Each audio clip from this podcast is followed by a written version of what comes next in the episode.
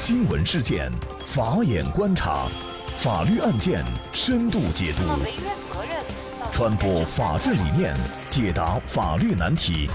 请听个案说法。大家好，感谢收听个案说法，我是方红。今天呢，我们跟大家来关注男子被撞身亡，却抓不到肇事者，过路九辆车全要担责。更多的案件解读，欢迎您关注个案说法微信公众号。据广州日报报道，二零一六年一月二十六号的晚上七点左右，汕尾市民李某松无证驾驶摩托车往海丰县城方向行驶，在途经一段乡村路的时候发生了交通事故，李某松头部遭到碾压后当场死亡。但是由于事发现场没有监控，也没有目击证人，肇事者和肇事车辆成了谜。案发以后，汕尾当地的交警部门通过调查，取得了事故现场附近的监控录像，发现从事故发生到报警人报警以前，除了李某松驾驶的二轮摩托车以外，还有九辆不同型号的汽车经过事故现场。据此呢，交警部门做出了道路交通事故证明，证明事故当中黄某义驾驶的轻型货车。还有白色小轿车没有查明车主和车辆信息，和李某松驾驶的二轮摩托车同一时间段出现在现场。另外还有七辆汽车也没有查明车主及车辆信息，都存在肇事嫌疑。那案发以后呢？尽管肇事者和肇事车辆还无法明确事故当中的死者李某松的继承人。李某柏等人呢，就依据道路交通事故证明，向海丰县人民法院提起了诉讼，请求黄某义及保险公司承担赔偿责任。那么，就这个案件，最终法院在没有查明肇事者和肇事司机的情况下，谁将会来承担这个责任？就这一系列的相关法律问题，今天呢，我们就邀请广东国辉北京律师事务所交通事故专业律师张红霞律师和我们一起来聊一下。张律师你好，你好，感谢张律师。今年八月一号，记者从汕尾市中级人民法院了解到，法院最终是认定九辆有肇事嫌疑的车辆承担事故的连带赔偿责任。那么依法呢是判决保险公司赔付李某柏等人因本次交通事故造成的各项损失四十二万多元。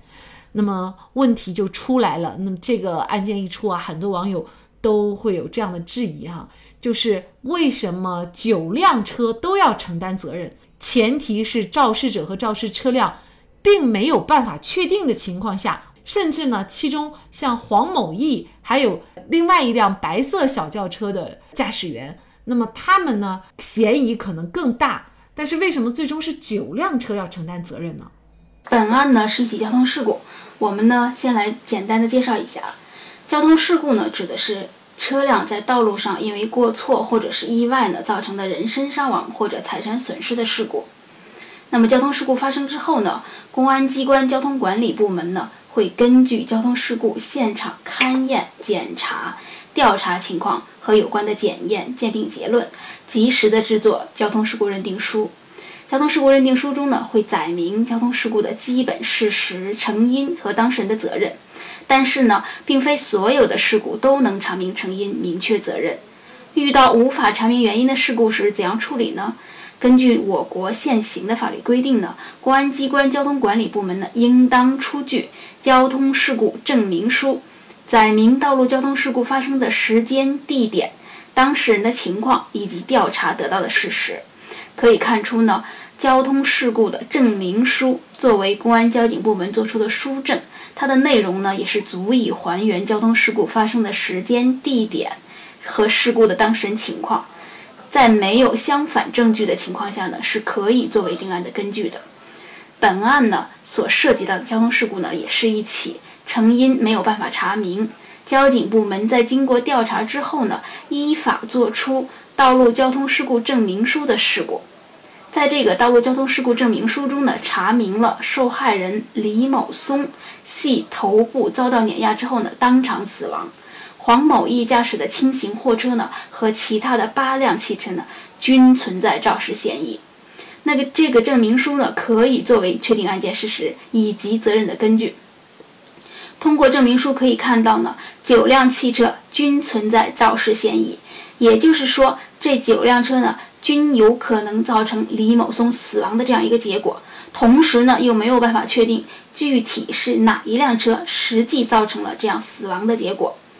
那么，审理本案的法院呢，就据此认定呢，这九辆车呢构成了一个共同危险的行为。在这里呢，我们应当简单的介绍一下共同危险行为。同危险行为呢，是指两人或者是两人以上共同实施了有危害他人权利危险的这样一种行为，并且呢，已经实际造成了损害后果，但是呢，不能判明其中谁是加害人的特殊侵权行为。也就是说，损害事实已经发生，并且呢，可以判明损害呢确实是数人的危险行为所导致的，但是呢，不能判断究竟是谁的行为导致了损害后果的发生。这呢，就是共同危险行为。共同危险行为呢，具有以下的特点：一呢，是共同危险行为的实施主体为两人或者是两人以上；二是。共同危险行为的行为人呢，有共同的过失。共同危险行为人呢，只是由于未尽到注意义务而使他人的权利处于危险之中，并且最终导致了对他人的损害。如果共同存在故意的话呢，就构成的是共同加害行为。那么，如果是单独的故意的话呢，就构成的是一般的侵权行为。第三，共同危险行为具有导致他人权利受损的危险。也就是说呢，共同危险行为有使他人的人身或者财产权利处于遭受损害的可能性的这样的境地。第四是共同危险行为造成了致人损害的后果。第五，共同危险行为呢不能准确的判明谁是实际的加害人。共同危险行为的损害后果呢，只是由于共同行为人中的某人的行为所致，但是呢又不能确定具体谁是加害人。如果行为人的行为都产生了损害结果呢，就不是共同危险行为，而是共同加害行为了。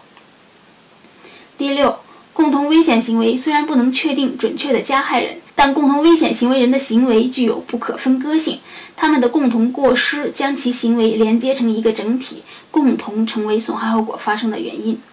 我国侵权责任法呢，也是首次明确规定了共同危险行为制度，并且确定了共同危险行为的侵权法后果为承担连带赔偿责任。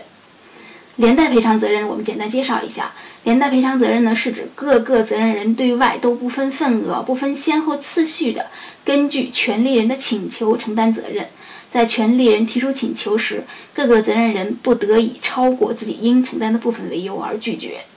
本案中，黄某义所驾驶的车辆呢，和其他的八部车辆构成了共同危险行为，因此呢，应当承担连带赔偿责任，也就是对外应当承担全部赔偿责任。在承担赔偿责任之后呢，可以要求其他各责任人承担相应的赔偿责任。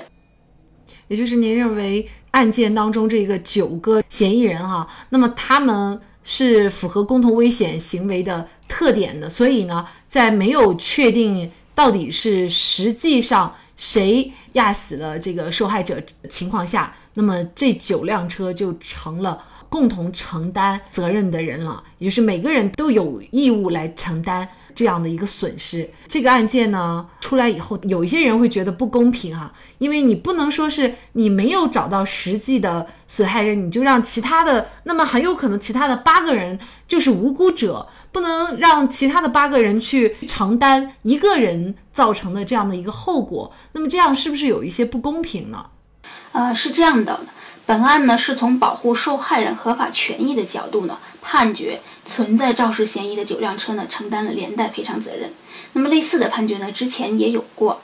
曾经在苏州的吴江区法院呢曾经审结过一起飞石伤人的案件，也是在无法查清飞石具体是由哪辆汽车引发的情况下呢，判决在同一时段经过的两辆汽车承担了连带赔偿责任。在当前呢，我国的商业保险和社会保障机制都还不太健全的情况下，如果一定要证实具体的侵害者之后呢，才能得到司法救济，这样呢，对很多受害者而言呢是非常困难的。但是如果有可能的加害人和侵权者承担举证责任，并对损害的责任进行合理的分配，既是对弱势群体的特殊保护，同时呢，也是要求促进人们在生活中履行相应的保护和注意义务，从而减少类似事件的发生。当然呢，在事实不清的前提下，让仅有违法犯罪嫌疑的人共同承担责任，就可能存在让个别无过错者付出不应该付出的代价。那么，我们认为呢，更好的权宜之计呢，应该是在国家财力大幅增长的背景下呢，对于确实难以查清肇事者的案件呢，不妨由政府出面对受害方进行救济。与此同时，职能部门呢，也应当升级完善相应的监控体系和侦查技术，竭力减少类似的难以查清的案件。那所以呢，我们很多的。驾驶员可能就会想啊，怎么来避免，比如说在驾车的过程当中，或者在其他的情况下被列为共同危险行为人，那么自己明明是没有做这样的危险行为，但是最后呢还被追究责任呢？啊，其实呢，像本案这种情况呢，在现实生活中呢也是比较常见的。那么我们就提醒大家呢，在道路上开车呢，如除了要安全驾驶之外呢，也要多留个心眼儿。遇事不慌不逃，在遇到类似的情况时呢，首先要保护好事故现场，并且在第一时间报警，千万不要心存侥幸。另外呢，在车辆上呢，也应当安置行车记录仪，这个呢也是非常重要的。行车记录仪呢，既可以清楚地反映第一现场呢，也可以保护自己的合法权益不受侵害。那么这个案件呢，我们注意到法院判决呢是由保险公司来承担具体的赔偿责任，因此呢，我们也要提醒大家，购买车辆保险也非常重要。好，在这里呢，也再一次感谢广东国辉北京律师事务所交通事故专业律师张红霞律师。好的，如果大家想获得我们本期节目的全部图文资料，以及我们过去二百多期的节目内容，都欢迎大家在微信公众号当中搜索“个案说法”，就可以找到我们加以关注。我们对过去的节目都进行了分类，把它们分成了民事案件、刑事案件和婚姻家庭以及行政类案件。那么大家可以根据需要去。查找。另外呢，如果您在生活工作当中遇到一些法律问题，也欢迎大家向我们进行咨询。您可以添加幺五九七四八二七四六七幺五九七四八二七四六七的微信号，直接向我们咨询。那么给大家提供法律服务的都是我们邀请到的个案说法的嘉宾，他们都非常的专业、资深和负责任。感谢大家的收听，我们下期节目再见。